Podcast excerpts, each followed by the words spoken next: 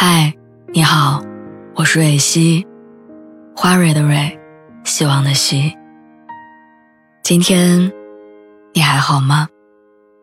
你可以在微信公众号和微博中搜索“蕊希”，每天晚上我都会用一段声音陪你入睡。听完今天的故事，祝你晚安，做个好梦。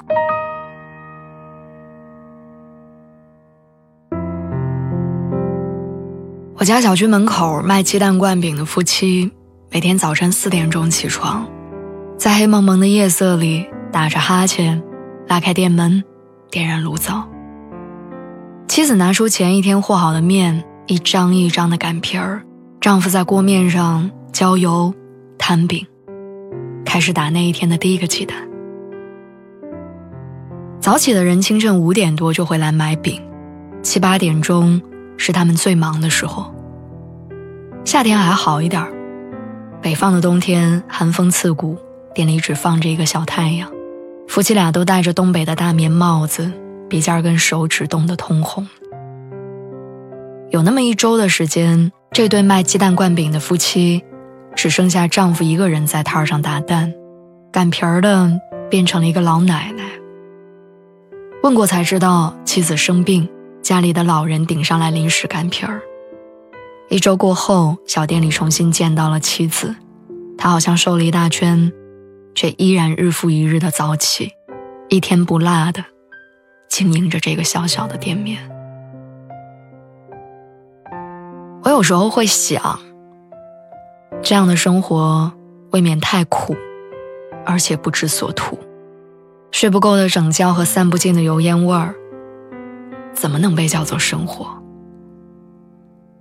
直到有一天，我路过的时候，正好碰见他们夫妻俩在收摊儿，拉满食材的小三轮车的后面坐着两个调皮可爱的小孩子。那一刻，我好像一下子就明白了：成年人的努力，可能没有那么多宏伟的雄心壮志，可能跟理想跟成功毫无关系，理由可能只是小到一个，为了孩子。能拥有多一点的零花钱，小到平凡普通的生活里能多一道晚饭的时候，孩子们爱吃的菜。我有一个表哥，工作两年之后辞掉了老家银行的稳定工作，决然的去了上海。刚到上海的时候，他在一家小公司工作，拿着比家乡还低的工资，过着早出晚归、充满压力的生活。虽然留在上海，但是买不起一间能够安家立业的房子，舍不得吃昂贵的日料跟牛排，甚至无法租一间窗明几净的公寓。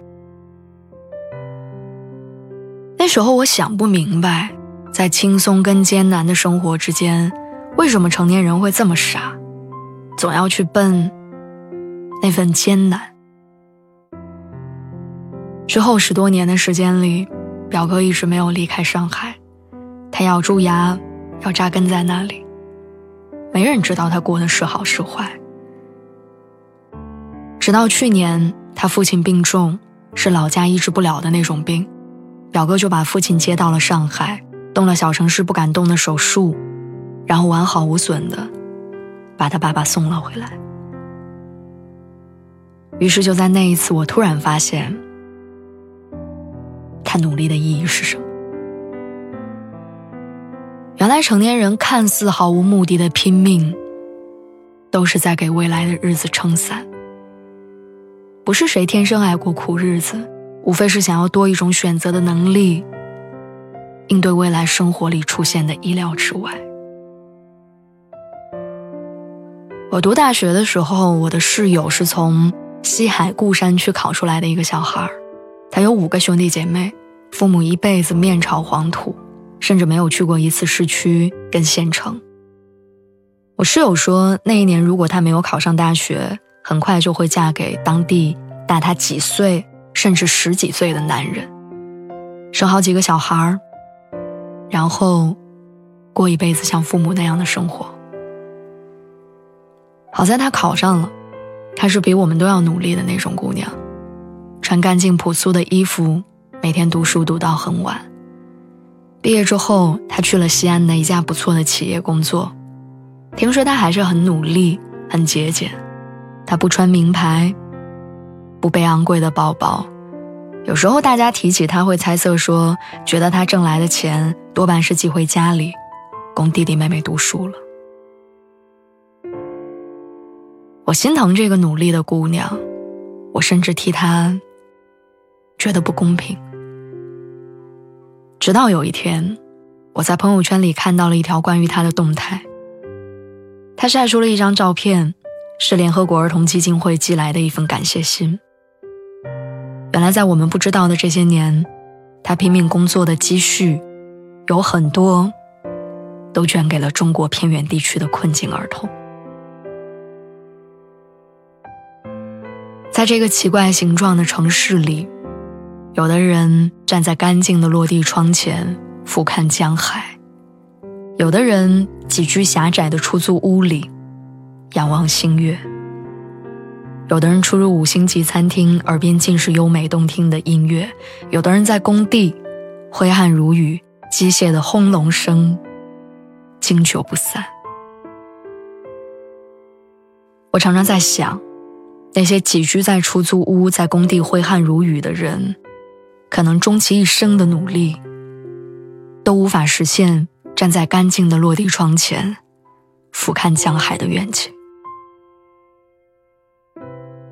但我逐渐明白，每一份努力都值得。